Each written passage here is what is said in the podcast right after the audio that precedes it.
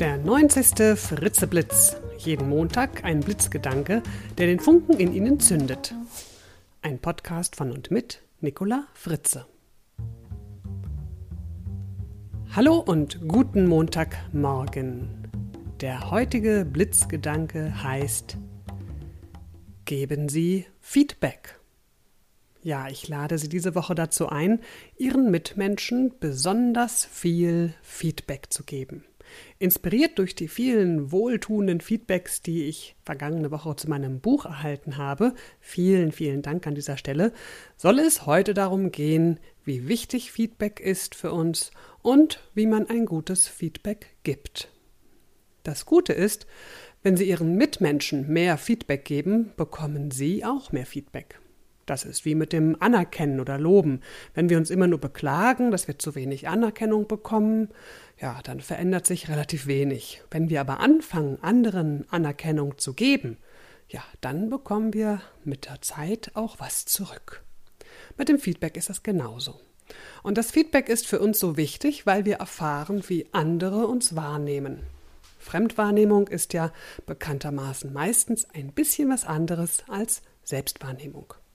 Ein Feedback, sei es jetzt positiv oder negativ, ermöglicht uns zu lernen, uns zu verändern und zu entwickeln. Und im beruflichen Alltag ist das Feedback natürlich ein fester Bestandteil, zum Beispiel in Mitarbeitergesprächen. Aber auch darüber hinaus sollte es natürlich ein, wichtiges, ein wichtiger Bestandteil in der Unternehmenskommunikation sein, denn wir wissen ja, dass auch Feedback Mitarbeiter motiviert. Doch auch im Privatleben oder in der Partnerschaft, in der Beziehung, in der Familie ist Feedback sehr wertvoll. Ein Feedback kann drei verschiedene Ziele haben. Erstens, Sie wollen den anderen darauf aufmerksam machen, wie Sie sein Verhalten erleben und was es bei Ihnen bewirkt, im positiven wie im negativen Sinn. Zweitens, Sie wollen den anderen über Ihre Bedürfnisse, Wünsche und Gefühle informieren, damit er darüber informiert ist, worauf er besser Rücksicht nehmen könnte. Das erleichtert den Umgang miteinander, weil der andere sich dann nicht immer auf irgendwelche Vermutungen stützen muss.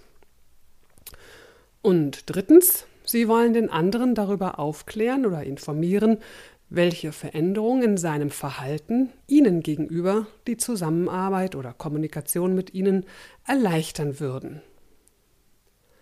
Ein Feedback bezieht sich immer auf hilfreiche Verhaltensweisen, aber auch auf störende. Die positive Wirkung von Feedback ist, störende Verhaltensweisen zu korrigieren und die Zusammenarbeit sowie die Kommunikation effektiver zu gestalten. Allerdings ist es nicht immer so einfach, Feedback zu geben oder zu nehmen.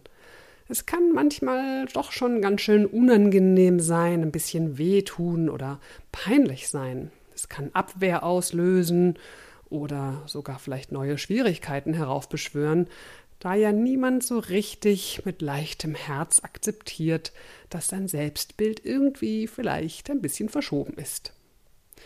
Auch ist es nicht immer leicht, seine Gefühle offen darzulegen oder seine Bedürfnisse zu formulieren.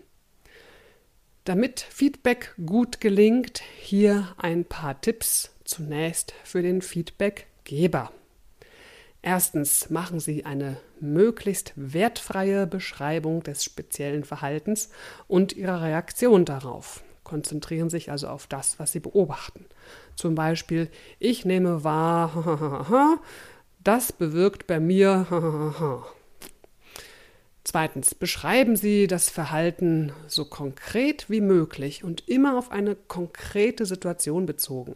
Vermeiden Sie unbedingt solche allgemeinen, verallgemeinernden Formulierungen wie immer, ständig, nie oder niemals. Drittens, fordern Sie keine Änderungen. Sie können dem Feedback-Empfänger nur Informationen darüber liefern, was seine Kommunikation oder sein Verhalten bei Ihnen bewirkt. Ob er aufgrund dieser Informationen sein Verhalten tatsächlich ändert, tja, das entscheidet nur einer, nämlich der Feedback-Empfänger selbst. Viertens, geben Sie Ihr Feedback immer zeitnah. Je weiter in der Vergangenheit das Verhalten liegt, das Sie ansprechen, umso weniger kann der andere mit Ihrem Feedback etwas anfangen. Sofortiges Feedback gibt dem Empfänger die Möglichkeit, die angesprochene Situation besser in Erinnerung zu rufen und natürlich auch sein Verhalten dann zu überdenken. Und fünftens, vergewissern Sie sich, ob der Empfänger im Augenblick tatsächlich bereit ist, Ihr Feedback zu hören und auch anzunehmen. Optimal ist es natürlich, wenn der selbst darum bittet. Und wenn nicht, dann fragen Sie doch einfach, ob Sie ihm gerade einmal ein Feedback geben dürfen. Ja, und welcher Tipp ist für den Feedback-Empfänger wichtig? Eigentlich ja nur einer. Der Feedback-Empfänger sollte das Feedback als das betrachten, was es ist. Ein Spiegel seines Verhaltens. Er erfährt etwas darüber, wie er auf andere wirkt. Punkt. Das bedeutet, dass ein guter Feedback-Empfänger sich nicht für sein Verhalten rechtfertigt oder entschuldigt oder gar anfängt zu diskutieren, sondern sich einfach nur für die Rückmeldung bedankt und dann überlegt, welche Auswirkungen dieses Feedback, diese Information nun auf sein Verhalten haben kann. Und welche Auswirkungen es hat und ob, wie gesagt, entscheidet der Feedback-Empfänger selbst. Nutzen Sie also diese Woche mal ganz bewusst, sowohl im beruflichen als auch im privaten Alltag, Ihren Kollegen, Partnern, Kindern, Freunden Feedback zu geben. Das Zitat für diese Woche ist von Paul Watzlawick.